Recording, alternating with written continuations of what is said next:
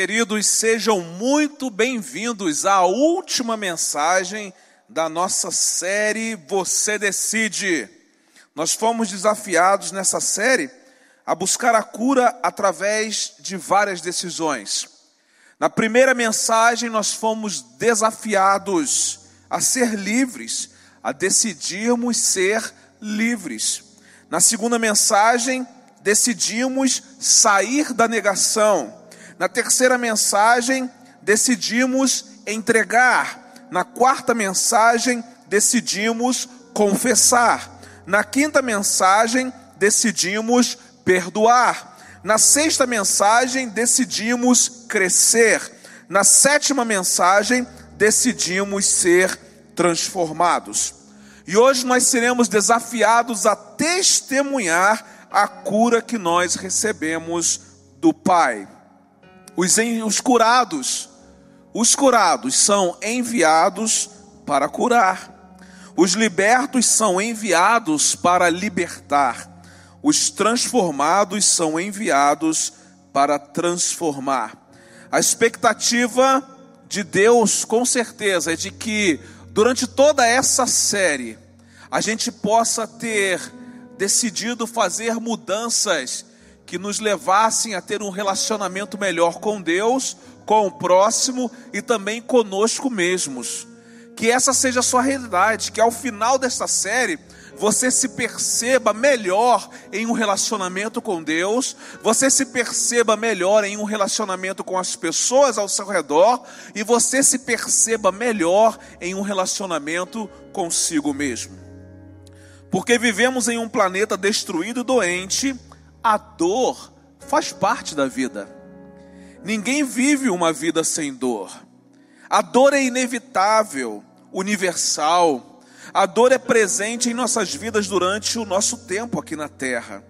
Rick Warren disse o seguinte: seguir Jesus não acaba com a dor, ele a transforma. Não é porque você é crente em Jesus, que você crê no Evangelho, que você crê na Bíblia, que você não vai passar pela dor. Ninguém está isento de enfrentar um momento de dor. No entanto, a sua dor não pode ser a sua identidade. Você não pode ser marcado pela sua dor. Você precisa ser marcado por alguém que conseguiu vencer a sua dor e que agora está compartilhando com outras pessoas a sua cura. Nós vivemos nesse mundo caído pelo pecado. Vivemos em um mundo onde a dor, a injustiça e as doenças são uma realidade, uma realidade da qual nós não podemos escapar. No entanto, nós não somos a nossa dor, não somos a nossa injustiça, tampouco nós somos a nossa enfermidade. Nessa noite nós precisamos tomar posse do fato de que nós somos filhos amados de um Pai amoroso que está no governo e no controle de todas as coisas. A última palavra é sempre dele. E a última palavra dele é a que mais importa a respeito da nossa vida. Jesus dá sentido e Jesus também dá propósito a nossa dor.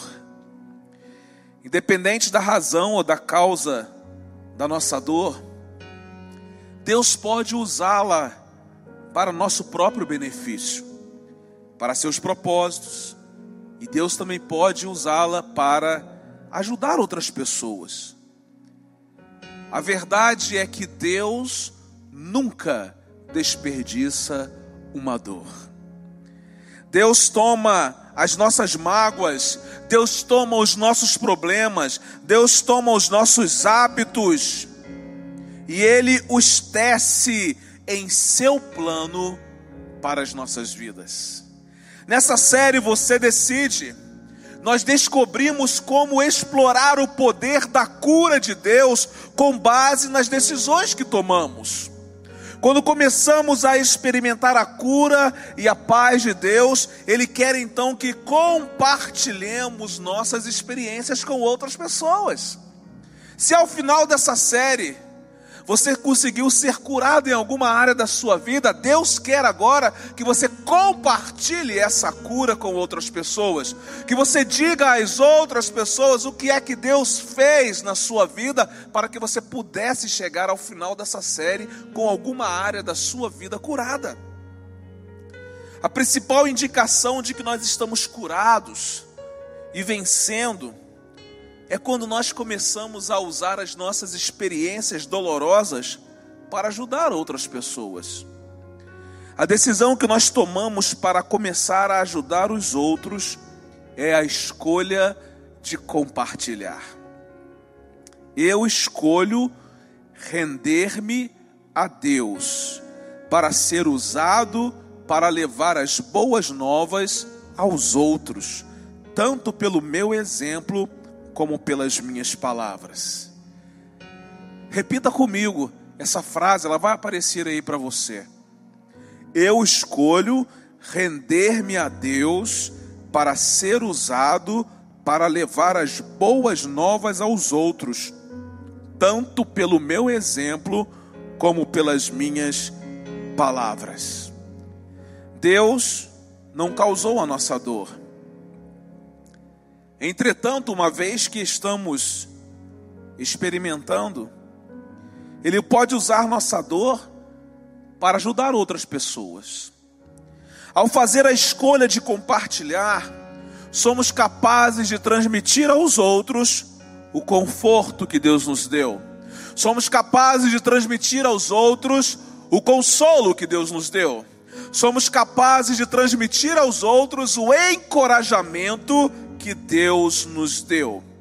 Paulo escrevendo sua segunda carta aos crentes da igreja de Corinto, no primeiro capítulo, versículos 3 e 4, nós lemos o seguinte: Bendito seja o Deus e Pai de nosso Senhor Jesus Cristo, o Pai das misericórdias e Deus de toda consolação. Preste atenção, que nos conforta em toda nossa tribulação. E há um objetivo de Deus em nos confortar em toda nossa tribulação, para que também possamos consolar os que estiverem em alguma tribulação, pela consolação com que nós mesmos somos consolados por Deus. A declaração do apóstolo Paulo mostra claramente sua exaltação a Deus. Ao invés de iniciar essa carta falando dos seus problemas, ao invés de iniciar essa carta falando das suas dores, das suas lutas, dos seus sofrimentos, Paulo enfatiza a pessoa e a obra de Deus em nosso favor. O apóstolo não podia cantar a respeito das circunstâncias adversas, mas ele podia exaltar aquele que estava acima dessas circunstâncias e no controle dessas circunstâncias. Quando escolhemos ser curados pela palavra de Deus, as dores e os sofrimentos desta vida deixam de ser motivos de amargura, de tristeza, e passam a ser motivos de exaltação a Deus e testemunho de cura para a vida dos outros. Se hoje você está atravessando um tempo de dor, Deus quer curar você, mas acima de tudo, Ele quer transformar a sua dor no seu maior ministério.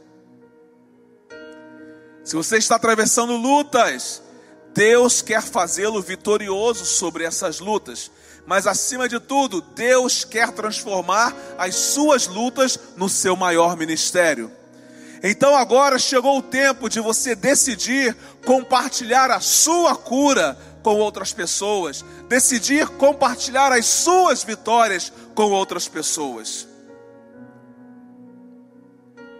E o que acontece quando nós compartilhamos a nossa cura com outras pessoas?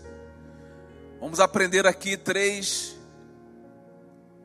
verdades que a palavra de Deus nos ensina sobre isso. Ao decidirmos compartilhar nossa cura, rendemos toda exaltação por quem Deus é. Rendemos toda exaltação por quem Deus é. Em primeiro lugar, adoramos a Deus por quem Ele é. O versículo 3, Paulo diz: Bendito seja o Deus e Pai de nosso Senhor Jesus Cristo. Ele vai completar: o Pai das misericórdias e o Deus de toda consolação. Paulo vai dizer quem Deus é. Paulo rende toda a exaltação, é, considerando o fato de quem Deus é. Deus é Pai de Jesus Cristo, Deus é o Pai das misericórdias, Deus é o Deus de toda consolação. A palavra bendito é uma forma judaica de louvor a Deus, reconhecendo-o como a fonte de todas as bênçãos. É por isso que, quando Paulo olha para os seus sofrimentos, e não foram poucos, quando Paulo olha para as suas lutas, para as suas dores, para as suas lágrimas, Paulo não se enche de autocomiseração, mas Paulo exalta ao Senhor por quem Ele é, mesmo que as circunstâncias tenham sido difíceis demais. Paulo considera o fato de que Deus continua sendo o mesmo. Paulo considera o fato de que Deus continua sendo o Senhor da história. Paulo considera o fato de que Deus continua sendo o Pai das misericórdias. Paulo considera o fato de que Deus continua sendo o Deus de toda consolação, porque o caráter de Deus não muda.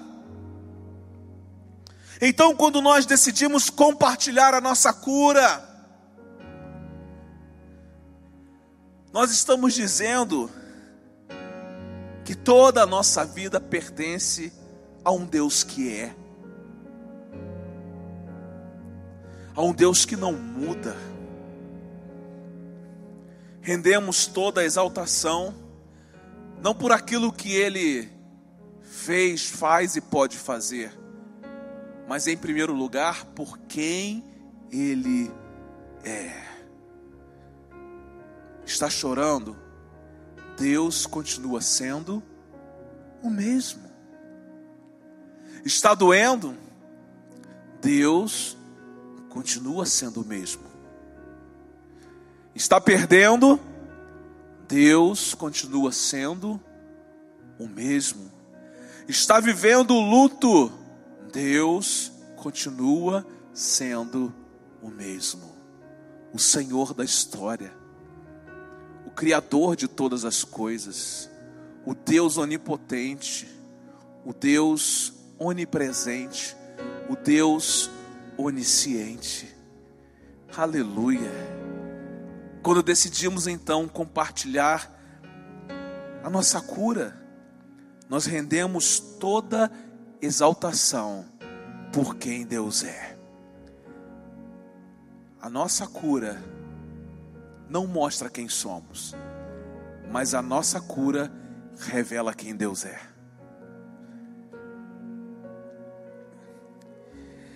Em segundo lugar, nós aprendemos o seguinte: ao decidirmos compartilhar nossa cura, rendemos toda a exaltação pelo que Deus faz por nós.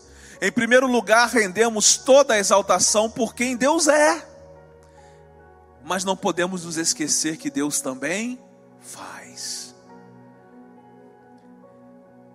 Versículo 4: É Ele que nos conforta em toda nossa tribulação.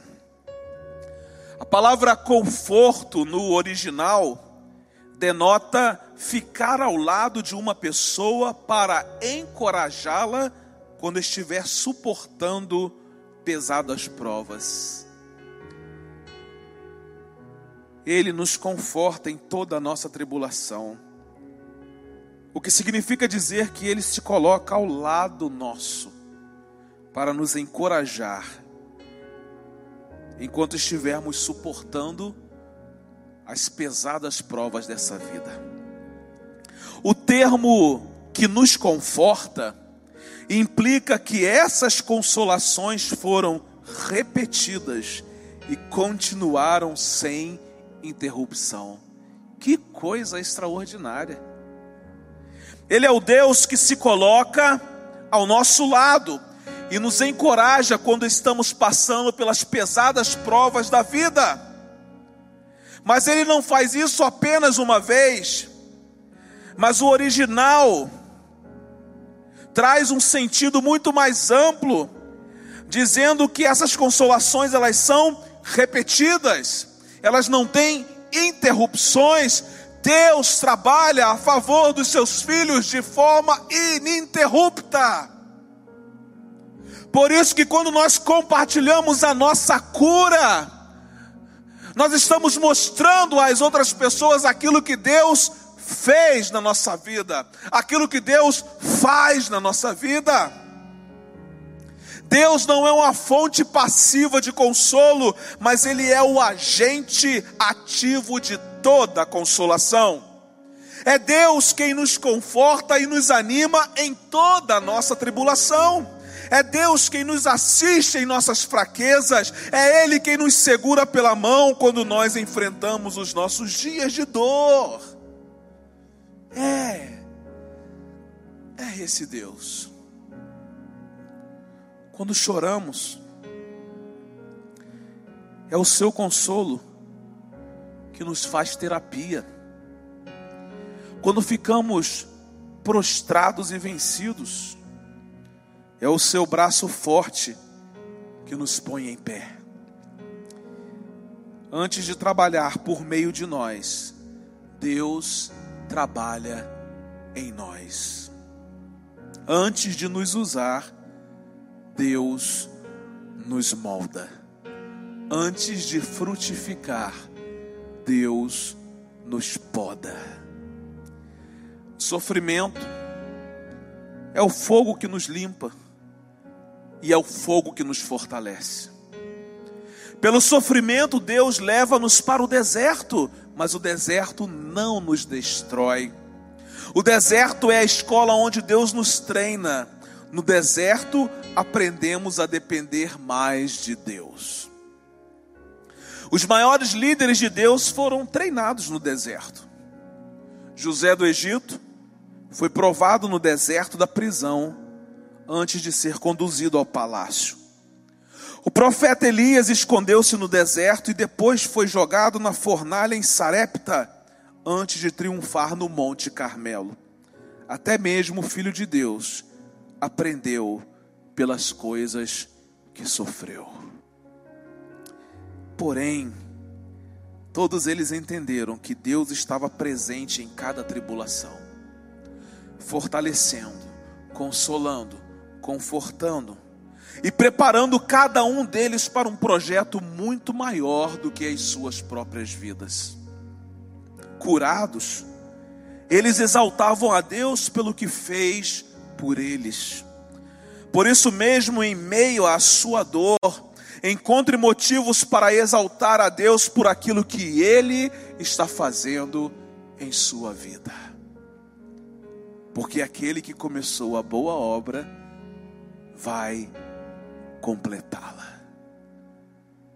Quando decidimos compartilhar a nossa cura, nós dizemos às pessoas ao nosso redor tudo aquilo que Deus faz por nós. Ele é o Deus que é, mas também é o Deus que faz. Em último lugar, ao decidirmos compartilhar nossa cura, rendemos toda a exaltação pelo que Deus faz por meio de nós. Deus é, Deus faz, mas também Deus faz por meio de nós.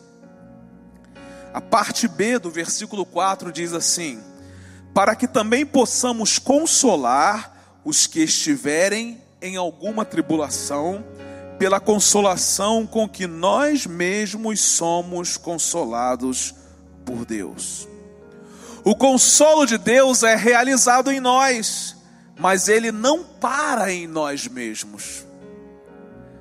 O que Deus faz por nós não deve parar em nós.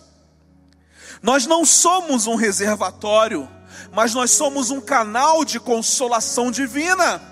Somos consolados para sermos consoladores. Deus nos abençoa para sermos abençoadores. Deus nos restaura para sermos restauradores. As angústias pelas quais passamos, elas são pedagógicas, elas têm um propósito.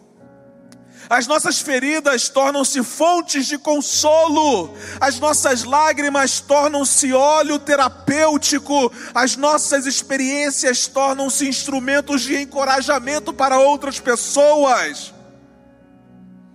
Não somos confortados para vivermos confortáveis mas para sermos confortadores. Não somos confortados para vivermos confortáveis, mas para sermos confortadores. Deus fez por você, agora deixa Deus fazer através de você.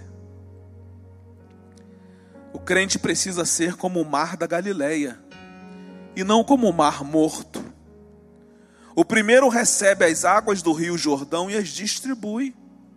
O segundo recebe as mesmas águas e as retém para si. O primeiro é um lugar de vida, o segundo, um recinto de morte.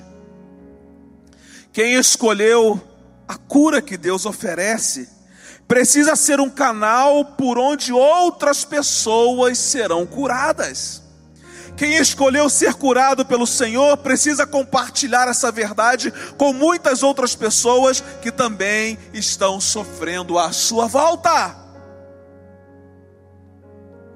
Se você está experimentando uma cura do Senhor, ao final dessa série de mensagens, decida compartilhar a sua cura porque quando você faz isso, você exalta o Deus que é, você exalta o Deus que faz, mas você também exalta o Deus que faz por meio de você.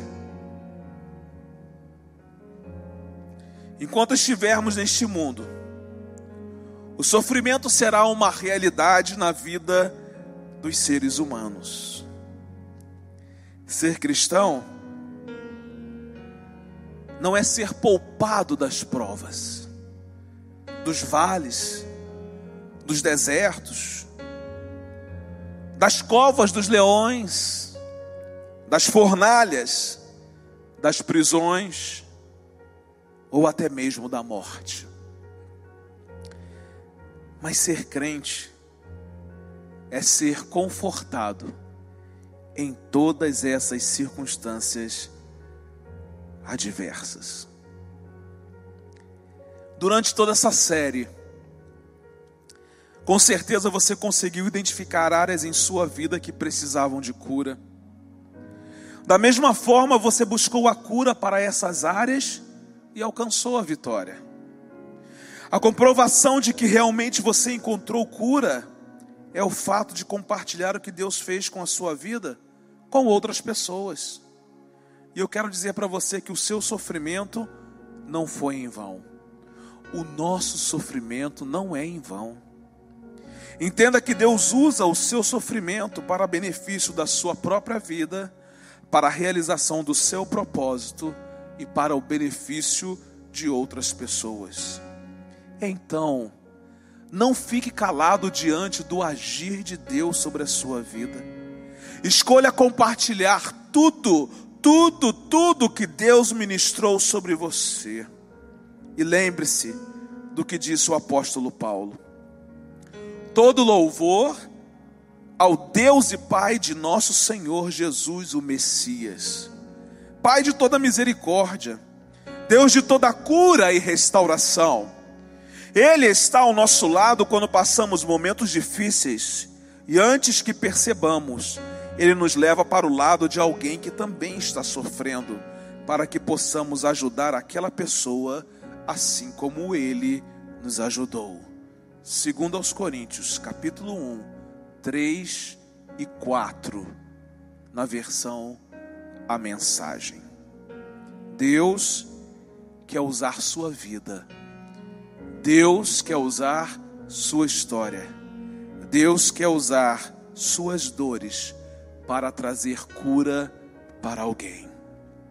A esperança que ajuda vem de alguém que esteve lá, alguém que experimentou a dor, mas também alguém que recebeu a cura.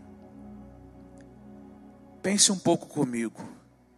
Quem pode ajudar melhor um alcoólico do que alguém que lutou contra o alcoolismo e venceu? Quem pode ajudar mais uma pessoa que está lidando com a dor do abuso do que uma pessoa que foi abusada no passado e venceu?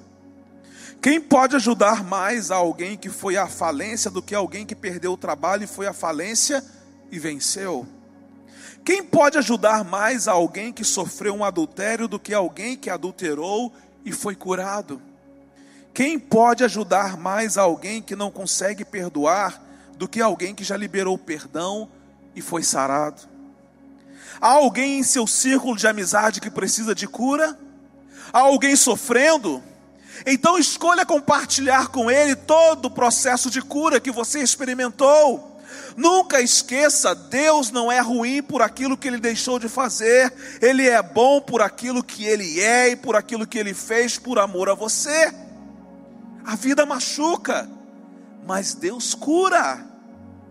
Por isso, o lugar onde você foi ferido será o lugar onde Deus mais vai usá-lo para curar outras pessoas feridas. Uma ferida fechada é um ministério aberto. Uma das melhores formas de sermos usados por Deus, agora que você foi curado de muitas situações em sua vida, é mostrando as suas cicatrizes. Elas não doem mais, mas elas têm um histórico de superação. Suas crises revelam que uma ferida foi curada. Você olha para a cicatriz, você lembra de quando aquilo aconteceu, mas aquilo não dói mais. Não dói mais. Não há mais dor. A ferida foi curada. Então, é hora de você compartilhar a história de como Deus tratou e curou a sua ferida. Porque quando você faz isso, você exalta o Deus que é, você exalta o Deus que faz, e você exalta o Deus que realiza coisas extraordinárias através da sua vida. Que Deus o abençoe.